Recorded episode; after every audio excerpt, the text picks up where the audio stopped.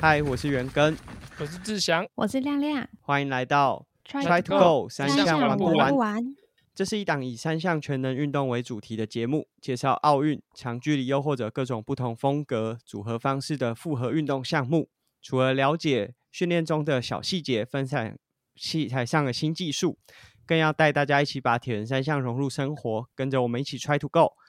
本集节目由 SQ Lab 赞助播出，源自于德国顶尖人体工学的 SQ Lab，由一群热爱自行车的医学博士所创立，其中包含复健科、泌尿科以及人体工程学博士，结合了职业选手以及长距离骑乘者的需求，创造出产品研发的基础概念。原因非常简单，希望让骑士有更舒适以及绝佳的骑乘效率。SQ Lab 采用了先测量后决定的方式，将各种的产品尺寸以及坐垫形式让使用者挑选。那提供了不同尺寸，针对登山车、公路车以及田三项运动，针对不同骑士所设计，在各大赛事一样获得许多选手的背书及信赖。SQ Lab 提供不是最高尚的赛事产品，而是最适合你的人体工学产品。那如果对产品有兴趣的话，可以在我们下面的文字资讯栏找到连结。那我们前几集的节目呢，就是亮亮和我到了彰化访谈马甲妹，哇，嗯。这是一个蛮有趣的经验，因为这也是算是我们第一次这样子亲门踏户，呃，应该不是这样讲啊，就是跑去我们的来宾家里，然后既和他聊一聊，那也很高兴，就是马甲妹在我们访谈过后，第一集播出，就是我们分成上下集，第一集播出之后，哇，很快的，他的节目第三季就重启了。哎，亮亮，你自己有有就在这个访谈的过程中有什么样特别的感受吗？哦，我就是觉得又更喜欢他了，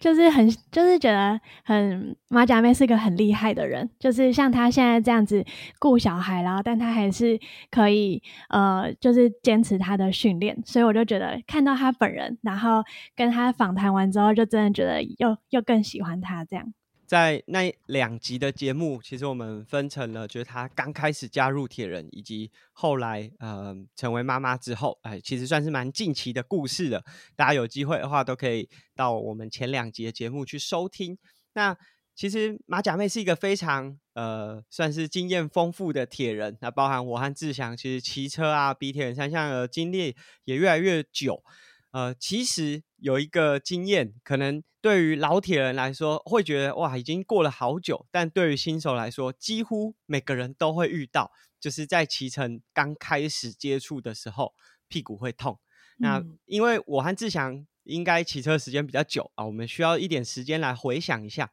亮亮，你自己刚开始骑车的时候，有遇到屁股不舒服的这个问题吗？嗯，我觉得有诶、就是因为在还没有骑公路车之前，都是骑一般脚踏车，然后或者是就像 U bike 那种，就是它的坐垫跟公路车的坐垫其实差很多。就是公路车坐垫一坐上去，你就会觉得说：“天哪，这个坐垫怎么那么硬？”然后就是它感觉就是又硬，然后又比较小，然后一开始骑上去的时候就觉得哇，就是这个屁股真的有办法受得了吗？然后那时候我们家还有一个，我还记得那时候很好笑，就是我爸他也拿出一个类似坐垫套，就是他还真的有那种脚踏嗯车设计的，对，就很厚，他就把它套上去，他说：“哎、你就绑着这个骑。”然后我就想说，我从来没看过有人戴这个骑，我就说我才不要诶、但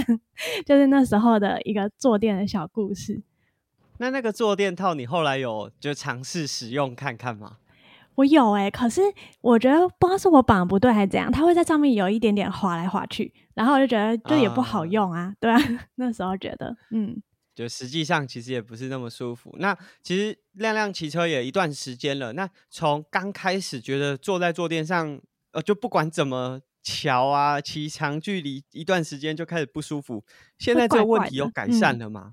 有诶、我觉得好像是会习惯的，然后好像跟骑车的骑车的姿势也有点关系，就是啊加上车库啦，我觉得车库蛮蛮改善蛮多的，就是穿着车库骑，就是会整个舒适度大提升，然后再加上嗯，我觉得身体应该是有点适应了，所以现在比较不会特别的觉得说哦很不舒服或者是痛或怎样的。亮亮呢，其实他自己的少女跑起来也和大家分享过他的环岛上半集。哎，也许这个下半集会和大家分享更多，就是呃里程累积越来越多，累积骑乘的天数越来越多之后，疲劳的一些经验。那我们等待亮亮呃在自己的单集里面和我们分享。那志祥以你自己的经验，或者是你接触学学员的经验，就是在刚开始骑乘的伙伴。是不是一定都会遇到，就是坐坐在坐垫上很不舒服的这个问题啊？对，其实，在蛮多，应该说基本上全部啦，全部在接触，就是刚开始接触公路车，或者说他从以前可能都坐比较舒适的坐垫，换到公路车坐垫的人来说，都真的是。需要经历这一段路，就是可能会有一段时间怎么骑，怎么屁股怎么痛，就算你再怎么放松啊，你再怎么就是训练或是怎么样，都还是会有一段期间是会一直觉得很不舒服的。这是基本上所有遇到的就新手学生都会遇到的问题。其实我自己的经验，就当然我自己遇到的学员也跟志祥一样。那我自己刚开始骑车的时候，我是比较习惯会去做功课，就是会研究一下说啊，大家都用什么。那像亮亮刚才讲说，哎，刚开始骑的时候，呃，可能爸爸拿给你了一个坐垫套，然后说这个再厚一点啊，应该会舒适性更好。但其实那时候，就我自己在做功课，就有发现到说，哎。专业的骑士好像就真的不会用那种很厚重的坐垫，所以我就想说啊，那我也要一定要像他们一样专业。所以我自己买车的时候还特别跟那个店家说啊，那我就是用公路车的坐垫。我一开始就不想要用太太多这种填充啊、泡棉，结果哎还是很不舒服。所以其实就就我们自己的观察是发现到说，就这个坐垫好不好坐。有可能一开始跟选择到适不适合坐垫没有绝对的关系，有可能你一开始的坐垫就已经很适合你，只是因为骑乘公路车的时候，呃，无论是骑姿啊，或者是维持的时间，都会比你过去骑乘的经验来得更久，所以导致说，哎，刚开始其实不是这么适应。那当然，就是骑了一段时间之后，无论是你的肌力提升，或者是对于呃骑姿调整到一个最适合的。这个动作，所以慢慢的呢，会对于这个坐垫比较不会有那么容易产生不适的感觉。但我相信，就是我们现在开始骑公路车，我不知道亮亮自己在就是朋友之间，他们如果看到你的车，会不会问一个问题，就是为什么就这些专业自行车的坐垫都那么小？然后窄窄的，然后那么薄，为什么不做的厚一点？然后像沙发坐起来不是会比较舒服吗？你有遇到像这样子的问题吗？有有有，就我有一个朋友，他男生，然后他是比较偏就是胖胖的，然后他就会说：“天哪，那么小坐垫，他的屁股一定会没办法，就是他一定会那个坐垫一定会陷在他的屁股里。”他觉得他他就说我不要，我不要骑脚踏车。你看那个坐垫那么小，我绝对没办法。就是他会他会这样觉得。这个原因是什么？就是为什么公路车的坐垫都要做的小小的、窄窄的，然后也没有太多填充，甚至我有看过有些骑士的这个坐垫，甚至是直接就是碳纤维的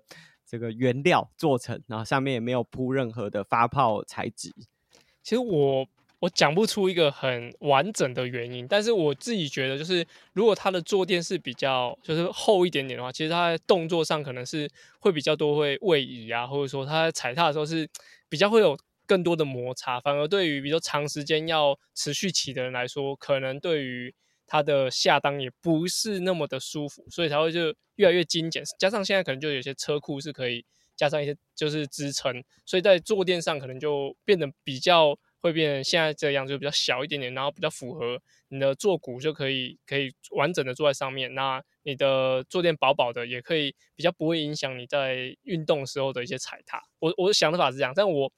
自己其实也有做过，就是大家说的那个，就是用坐垫套那个，就是亮亮刚刚讲那个，那个我爸其实以前有帮我装准备过一个，哦，我就做做了，哎，其实还蛮舒服，因为我们家买菜车现在就是有套一个这个，就是买菜来说我觉得蛮舒服，但是我是没有拿来骑过长距离啊。就是，所以我自己的觉得是，呃，这样子的设计就薄薄的、小小的，主要是可以减少一些摩擦，就是骑乘时候的一些摩擦。不知道阿根，你对于这个坐垫有什么看法？我看到有人就是是这样形容，啊我觉得这样子的说法是就大家比较能理解的，就大家一定有在就是办公桌前坐的这个座椅，那相较之下，它的垫子应该会是。比较硬一点，然后或者是说，呃，有一个曲线，然后可以包覆你的身形。那但是整体的这个坐感应该会是比较生硬的，那让你就坐在上面的时候，呃，身体不会整个陷下去。那这个对照组是什么呢？就是我们常常回到家之后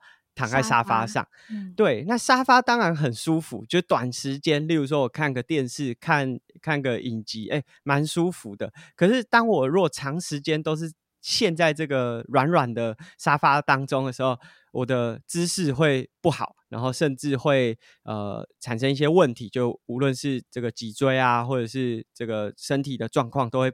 开始变变形啊。那加上我们如果骑自行车的时候，其实是一个运动啊。它在长时间的过程当中，你要踩踏，然后你需要用这个低风阻的骑姿去维持。那假设这个坐垫是比较软的时候，你可能就会陷下去。可能在前面骑乘的十五分钟、半小时都还 OK，因为。相对软的这个坐垫确实会比较舒适啊，甚至地地面上的一些这种碎震啊，都可以借由坐垫把它吸收起来。可是当时间长了，它就好像陷在那个沙发里面，无论是你出力会比较难找到一个出力的这个发力点，或者是长时间之后比较难以支撑住你的身体，无论是躯干或是骨盆，那都会让你长时间骑乘之后。开始产生不适。那另外说到，就是为什么都要做的这么小？就是坐垫相对来说比较小啊。如果大家有还有在骑这种呃市区的共享单车 U Bike，就会发现，哎，坐垫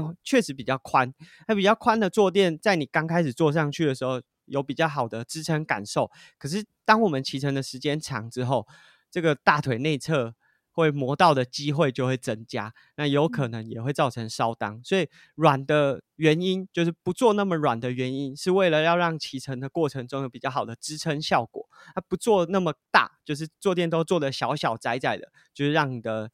踩踏的过程当中，呃，不会有太多摩擦或不舒服的情况产生，所以这是在坐垫上面。亮亮是不是就是如果从这样子的逻辑去回推的话，其实跟我们日常生活当中，以物理治疗师的角度，是不是也比较建议民众不不是长时间一直泡在沙发上会比较好？对对，当然当然，而且像例如说床铺的选择，就是那种这种椅子啊、床铺这种都是比较，它其实可以很专业到就是。很符合人体工学。那通常其实我觉得最就是那种说人体工学椅，或者是呃符合人体工学的床垫什么的，你去看，他们绝对都不是很软的，让你陷进去的。就是他们都是具有一定的支撑力，但是又可以就是有一点，就又给你一点舒适度。像尤其是办公桌前的椅子，绝对不要是说那种让你整个人陷进去。像呃办公室桌前的椅子啊，还有些还会就是强调一些骨盆的动作，就是可能让你骨盆不要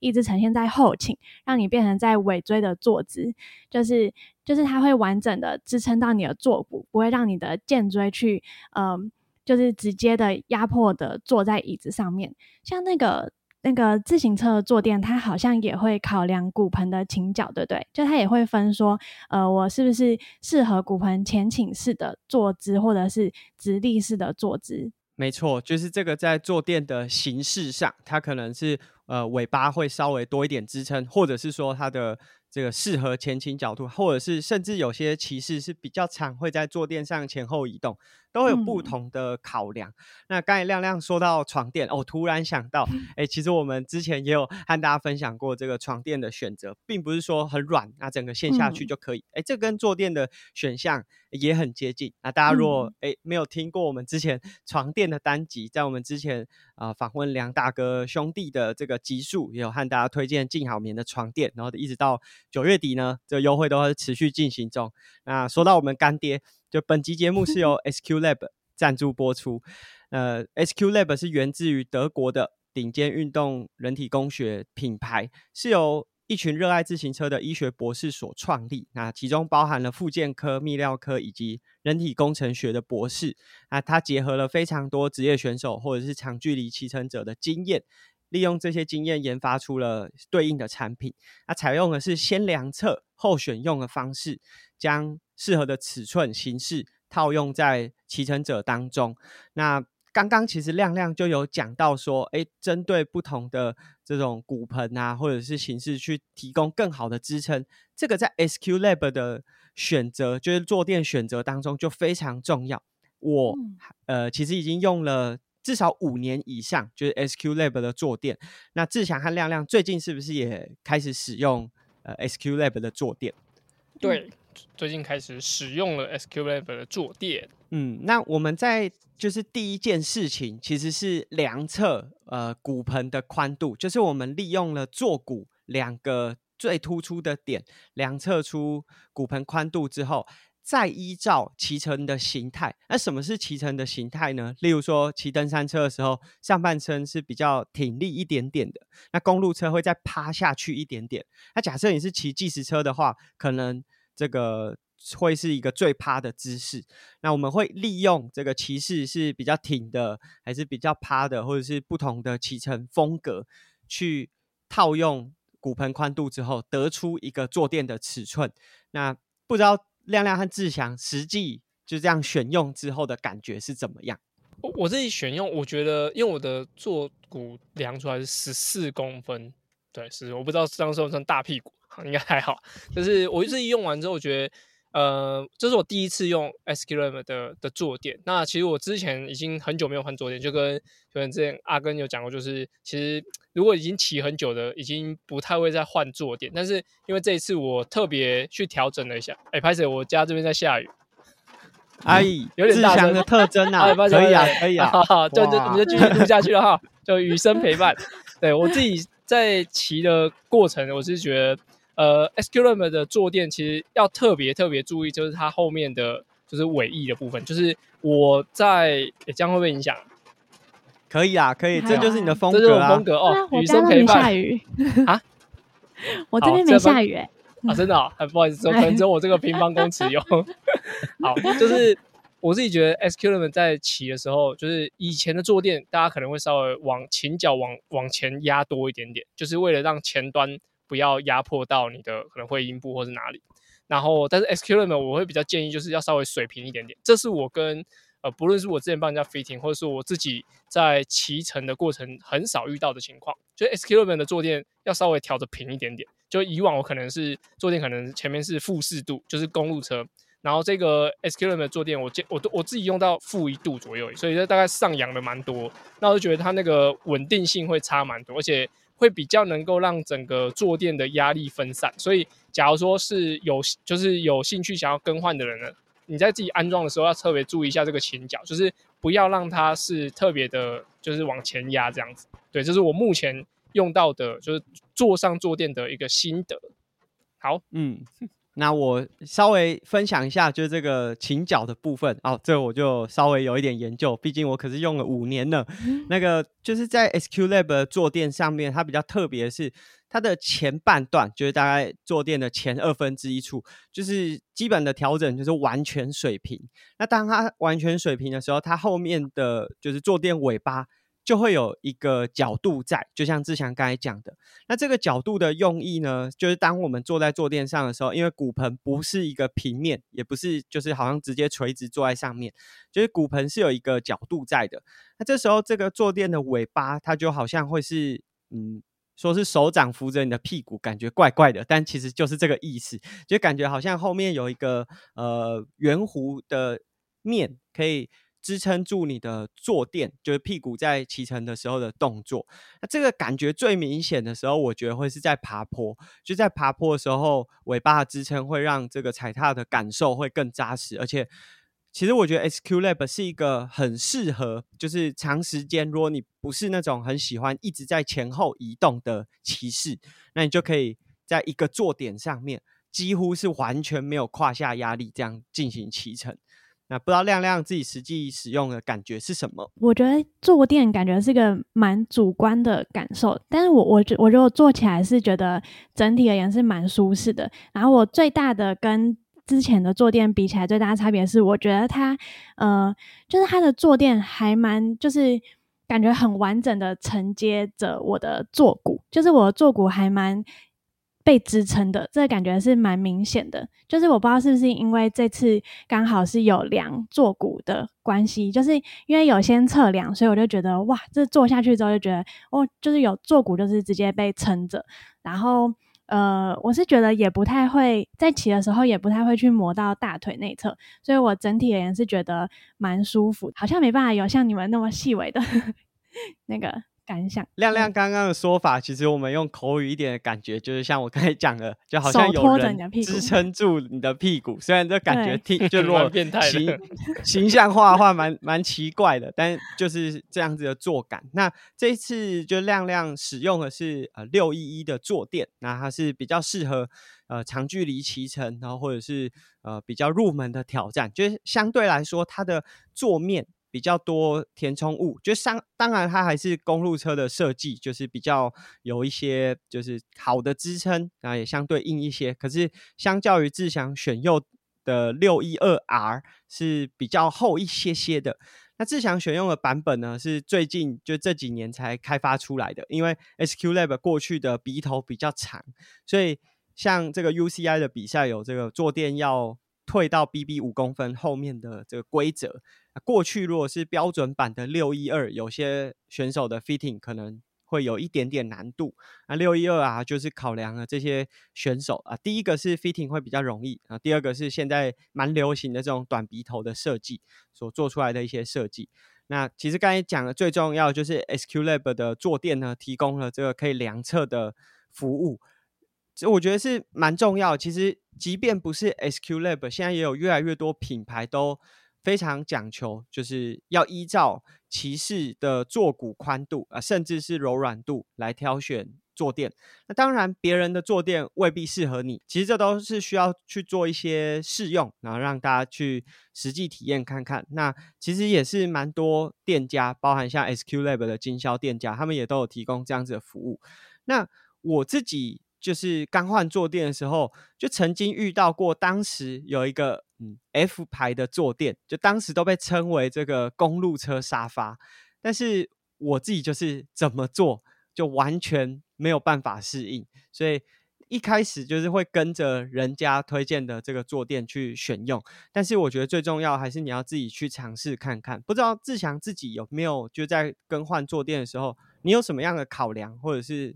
有踩到什么雷吗？我坐我以前换坐垫的时候，就是我我大概都三四年才换一张坐垫，就是基本上是那张坐垫做的就是变形了，或者说市面上已经没有买到它的同一版本的坐垫才会换。以前也是做过 S 牌啊，或者说其他 P 牌，那就是在换的时候，其实我通常会去找跟我身形差不多的人，就是然后骑乘的模式跟我差不多，我我稍微会比赛中我的转速稍微高一点点。那我就会找一下身高跟我差不多的，然后还有他骑乘习惯可能跟我差不多的，那我就会问他说：“哎，你都骑穿骑什么样的坐垫什么？”那我就可能哎，你有没有就是退下来坐垫可以借我试试看？通常我都会自己先坐一坐，然后觉得 OK 了，然后才真的是买干嘛的。那我自己在换坐垫的时候，其实是一个蛮龟毛的，就是我我没有就是没有特别要干嘛的时候，我是不太会换坐垫。但是就像现在就是用 SQ Lamb，我觉得最大的差别就是，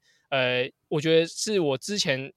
练习量比较多，那最近练习量比较少，所以之前的的坐垫的时候，我觉得踩起来跟坐起来可能以前练的多吧，可能就觉得比较坐起来没什么感觉，现在坐有点颠颠的，所以想说换一下试试看这样。那 SQ Lab 就是坐下来就是觉得目前呐，就是跟有时候在左训跟其他选手一起，可能骑个一百公里，我都觉得还 OK。所以我自己在换坐垫的时候，最怕的就是呃买到也许是就是比较硬换呐。我自己觉得是比较硬换。那但是说，如果你是很久没有骑车，或者说你是呃最近骑的特别特别多，那我觉得反而是再去挑选一些坐垫。所以有些人会说，呃，你因为怎么样能力要换什么坐垫？我觉得反而是你稍微去可以，我自己换的时候稍微会等一下下，就是会真的觉得嗯，好像觉得。不太舒服，我才会去做更换这个脚这个动作这样子。亮亮其实当然相对来说，就到目前为止骑的时间也没有很长，也不太可能说像志祥这样有这么多的考量。但你在就是从之前一直到现在，就除了 SQ Lab 这次换坐垫的经验，有没有就自己想要换坐垫的想法？当时，嗯，我只有曾经有一次，就是就是我环岛的时候，第一次骑一百 K，就是那时候是带，就是我第一次骑这么长距离，然后隔天就是坐骨就是很痛，就觉得哦天啊，我是不是 O C 的，很像 O C 的那种痛，然后想说是不是我坐垫有问题，就我想说我是要换坐垫，但后来就是后来就是继续骑，然后调整一下姿势，就觉得好像也还好，所以其实我没有什么想过说我要换坐垫这样。嗯，嗯，那我们今天的分享呢，就是和大家分享，其实坐垫真的是一个很神奇的产品，就是它不像我们说轮组啊，或者是车架，就几乎好像呃越高价了，大家就越喜欢，然后就一定都可以认同，然后嗯大概只差在那个涂装而已。那坐垫是一个，就是每个人其实真的有很大的差异，因为其实无论是我们骨盆的宽度啊，甚至呃骨盆之外，就是骨骼结构之外，软组织的差异性也会很大，所以它的影响其实是每个骑士都会遇到的问题。那这当然包含了几个点，就是除了骑乘的姿势，呃，单车选用的尺寸调整，就是志强讲的 fitting 啊、包含肌力也是。像志强刚才有讲说，就是可能比较久没有骑车，再回去做原本在使使用的那个坐垫，哎，好像不像以前骑的这么舒适。其实这就是就在每一个情境和状态之下，呃，单车其实也会有所影响。那当然坐坐垫还是非常重要的。就在一九九七年的时候，《Bicycling Magazine》这个杂志，它当时就有一个报道，就有骑车的男性比没有骑车的男性多了五十趴的机会发生这个性功能障碍啊。不过听到这里，大家也不用担心，这已经是一九九七年的新闻了。然后我和志祥现在呢都。至少可以证明哦，我们没有这方面的障碍。就 是其实这个新闻出来之后，也让非常多的品牌啊，或者是呃坐垫的厂商开始去思考说，坐垫不是只是在单车上的一个配件，它是真的有需要去解决，就无论是运动表现上，还是在呃这个功能性是要符合人体工学，所以这些技术不断加入之后，其实也让骑士呢在无论是舒适性或者是续航力上有更好的表现。那我们今天的分享呢，当然首推是希望大家可以去尝试看看 SQ Lab 的坐垫，那它用量测的方式搭配你骑乘的风格去决定坐垫尺寸和样式。大部分的经销店家也都可以提供试用啊，不过最重要还是实际尝试之后找到一个你喜欢的，然后调整到正确的这个位置，那让你的骑乘呢可以没有负担。那这是我们今天的节目。如果对我们节目有兴趣，可以在 Apple Podcast 或 Spotify 上面给我们评价。那我们就下期节目见喽。拜拜拜